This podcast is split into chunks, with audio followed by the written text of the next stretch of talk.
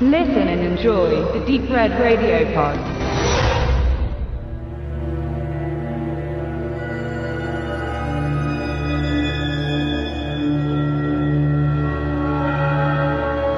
Im Kollektiv haben wir gerade The Commuter gesehen. Ein Film, der in Deutschland hätte der Pendler heißen können, wenn er gewollt hätte. Es handelt sich dabei um die vierte Zusammenarbeit zwischen Jaume Colette Serra und Liam Neeson. Der Reihe nach haben sie Unknown Identity gemacht, Nonstop und Run All Night. Und nun eben dieser. Die scheinen ganz gut zu funktionieren, meinen sie. Und wir haben uns den Film jetzt angeschaut und sind da aber etwas anderer Meinung oder werden zu einer anderen Meinung kommen. Worum geht es? Es geht um einen Mann, der einen Zug betritt, der ist Pendler, also es wird wieder ganz viel tolle Vorgeschichte gemacht. Er ist natürlich mal Polizist gewesen, was ihm dann automatisch schon wieder so gewisse Skills äh, ermöglicht, äh, dass er zum Beispiel weiß, wie man sich verteidigt, wie man im Nahkampf agiert möglicherweise und wie man gut kombinieren kann und auch ein guter Detektiv ist. Und er soll in einer Art spielanmutenden ähm, Situation jemanden finden in diesem Zug, er soll auch eigentlich gar nicht wissen, was mit dem passiert. Er soll nur jemanden finden. Und mit der Person, was dann passiert, kann ihm ja egal sein. Aber selbstverständlich findet man raus, dass es dem dann nicht sehr gut gehen wird, dass es der sterben soll. Und er nimmt das dann doch irgendwie an. Er ist seit fünf Jahren in einem, oder seit mehreren, ja, seit fünf, sechs Jahren in einem Job. Seit, seit zehn Jahren fährt er mit diesem Zug früh in diesen Job und er ist natürlich damit auch die Situation gut hinhaut, nicht zufällig ausgewählt, sondern er ist hochverschuldet, wie der klassische Amerikaner das zu sein hat aus der Mittelschicht. Zwei Hypotheken am Laufen, das Kind will äh, in die Uni gehen, das kostet ein Schweinegeld. Und dann wird er natürlich noch direkt am Anfang des Films ganz hart gefeuert und ist halt so ein bisschen im Verzweiflungsmod und deswegen springt er auch erst auf dieses Spiel an, weil ihm ja auch ein bisschen was geboten wird. Er macht das jetzt anfänglich jetzt nicht so aus Spaß oder Freude oder da ist noch gar keine Drucksituation da, sondern da geht es tatsächlich erstmal um ein bisschen Kohle, wo er einen Teil davon in dem Zug dann wie verabredet findet. Und dann geht das Spiel letztendlich los. Und dann sterben irgendwann die ersten Menschen, weil er sich nicht an die vorgegebenen Regeln hält, die ihm eine Dame im Zug vorher in einem kurzen Gespräch aufträgt. Und dann geht alles, könnte alles schnell gehen, wenn es nicht dann sich doch ein bisschen ziehen würde. Ähm, und er muss nun eben diese eine Person finden, denn es steht eben nicht nur das Geld auf dem Spiel, was er verlieren könnte oder nicht bekommen könnte, wenn er sich nicht daran hält, diese Person und das, was sie bei sich trägt, ganz wichtig findet, ähm, sondern nach, wir werden dann auch feststellen, dass auch seine Familie bedroht Natürlich, wird. natürlich. Ja, was ich jetzt äh, in der Rekapitulation eigentlich wie ein sehr spannender Film anhört und eigentlich auch wie ein sehr aussichtsreiches Szenario. Fast schon Hitz, Hit, Hitchcock. Ja, fast schon Hitchcock. Ja, also man deckt natürlich äh, sofort eben an auch die andere Zusammenarbeit des Regisseurs und seines Hauptdarstellers eben an Non-Stop, wo das wirklich sehr gut funktioniert hat. Man denkt eben jetzt vielleicht auch aufgrund des Ortes des Zuges unter anderem an Source Code, wo ja auch eine ähnliche Voraussetzung, eine Person kriegt einen Auftrag, muss etwas suchen, muss etwas machen, es gibt verschiedene Strippenzieher, dann gibt es auch eine Bedrohung von außerhalb. Das, was generell sehr gut funktioniert, funktioniert hier nicht. Warum funktioniert das nicht? Ich würde sagen, es funktioniert vor allem deswegen nicht, weil das Drehbuch einfach nicht gut ist. Die Geschichte ist nicht gut. Ja, also die ersten 10, 20 Minuten funktionieren gut, die Charaktere werden gut eingeführt. Liam Neeson ist eben, wie wir schon gesagt haben, der typische Ex-Cop, der aber irgendwie, ja, äh, diesen einer Katze zu haben scheint, der irgendwie alles sieht, alles hört, alles mitbekommt und macht seine Sache gut, aber eben dann, wo sozusagen wo solche Filme immer punkten, man hat ein enges Szenario, die Person darf sich nicht bewegen, sie darf sich nicht bemerkbar machen, niemand darf mitbekommen, dass sie gerade irgendwie einen Auftrag hat, dass sie etwas untersucht. Genau das funktioniert hier eben nicht, weil es einfach nicht realistisch dargestellt. Also er läuft da irgendwie blutend und mit Platzwunden im Gesicht durch den Zug und keiner wundert sich. Ja, nonstop saß er da irgendwie eingepfercht auf seinem, auf seinem, äh, in seinem äh, Flug, Sessel im Flugzeug und hat irgendwie da beobachtet, was können wir jetzt machen und wie und alles ganz zaghaft und ganz vorsichtig und hier fällt er eigentlich direkt mit der Tür ins Haus und niemand scheint es zu wundern und dann ist man natürlich als Zuschauer sofort raus in der Spannung. Ähm, der, den Anfang fand ich eigentlich ganz gut, weil da fassen die so zehn Jahre in so einem Vorspann zusammen, in dem auch immer die Jahreszeiten wechseln und dann halt, er macht ja immer das Gleiche. Es scheint ein sehr langweiliger Job zu sein und er wird dann auch als ein sehr langweiliger Mensch charakterisiert, der irgendwie das aber machen musste, um wieder ein bisschen Kohle zu verdienen, nachdem er die Familie alles verloren hatte mit der großen Wirtschaftskrise und da wird er eher sogar als sehr bieder dargestellt, so dass man am Anfang gar nicht glauben will, dass er dann so den, den Action-Heroen raushauen kann. Aber wie du schon sagtest, mit dem Hintergrund als Polizist, das ist wie mit dem Fahrradfahren.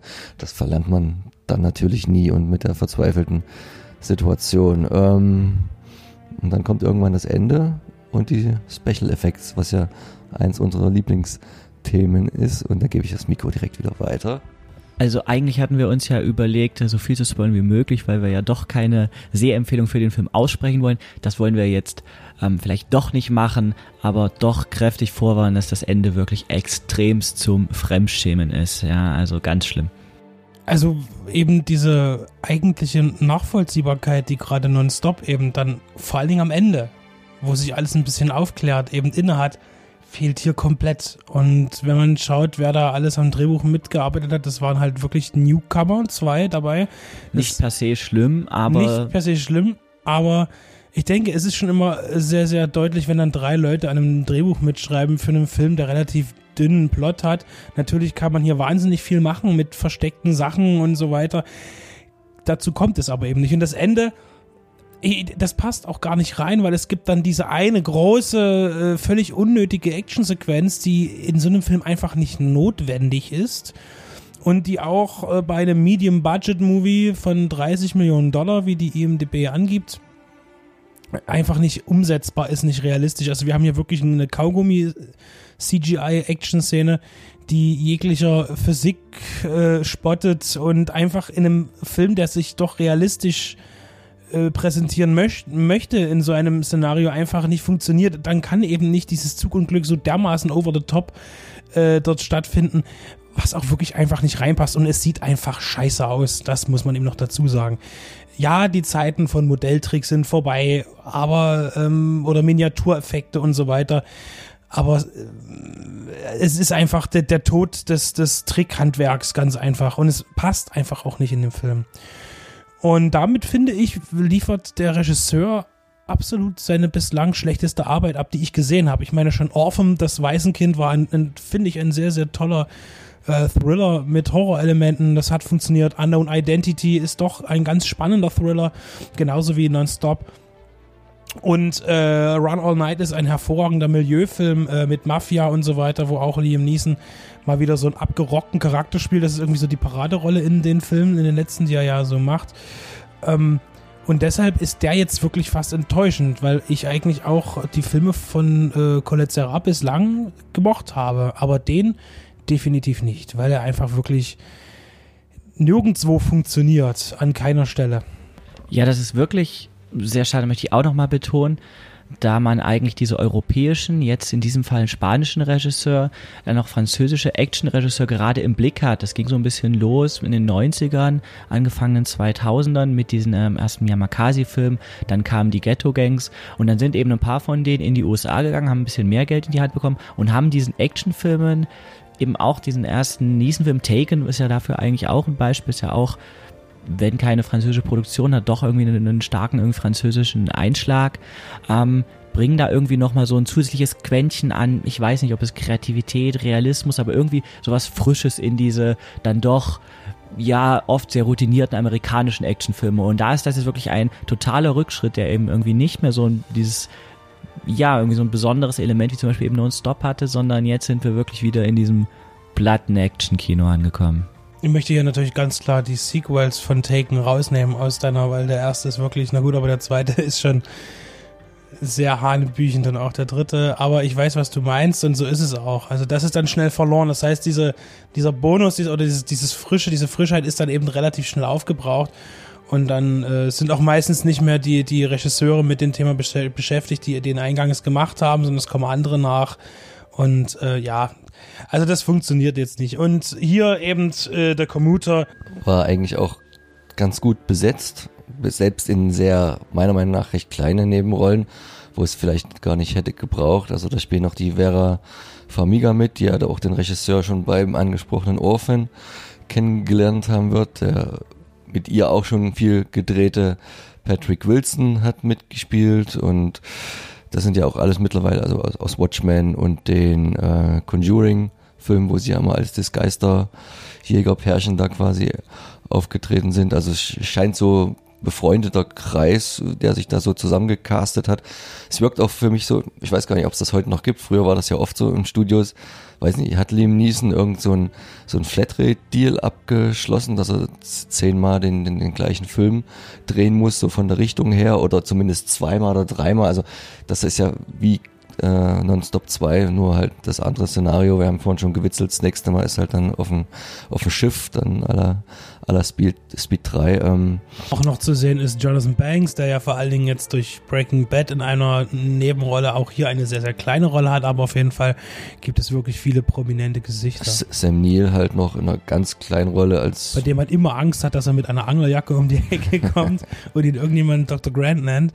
Aber auch er tritt hier sehr souverän auf, also gar keine Frage. Aber er ist halt wirklich auch nur eine Minute ernsthaft, eine Minute im Film zu sehen. Ähm, aber ja, da hat man, man hat viele bekannte Gesichter, aber das rettet eben auch dann diesen Film nicht. Und auch der grimmige Liam Neeson, der hin und wieder mal ganz interessant ist und ähm, versucht die Welt zu retten, äh, indem er sich durchprügelt. Auch hier nochmal diese, äh, diese, wir können noch was zu dieser wunderbaren Kampfszene in dem Zug sagen, die äh, auf dem, die wirklich total unecht aussieht. Äh, wo, wo, wo eben auch wieder diese, diese Physik, also dieses Physische fehlt, wo man sagt, das tut auch nicht weh, wenn man diese Szene guckt. Ja, man hat sich da bei der Kameraarbeit für eine ähm, ja, sehr rasante Steadicam entschieden. Also das Bild ist nicht, ist nicht verwackelt, ja, also es ist keine, keine Handkamera, es ist schon eine Steadicam, das Bild ist fest, aber es ist, es, es fliegt halt die ganze Zeit durch den Raum und fliegt irgendwie mit und das kommt eben ein, führt einerseits dazu, dass man eben auch wieder nicht so richtig verfolgen kann, was passiert, beziehungsweise das, was man sieht, was passiert, sieht dadurch eben irgendwie einfach unnich aus, weil man das auch noch so sehr nachbearbeitet hat, dass man bestimmten Stellen vorgespult hat, ein bisschen schneller gemacht hat, ja, was man sonst in alten Filmen irgendwie kennt, wenn die Autos eigentlich nur 30 fahren, das wird vorgespult, damit es so aussieht, als würden sie 100 fahren.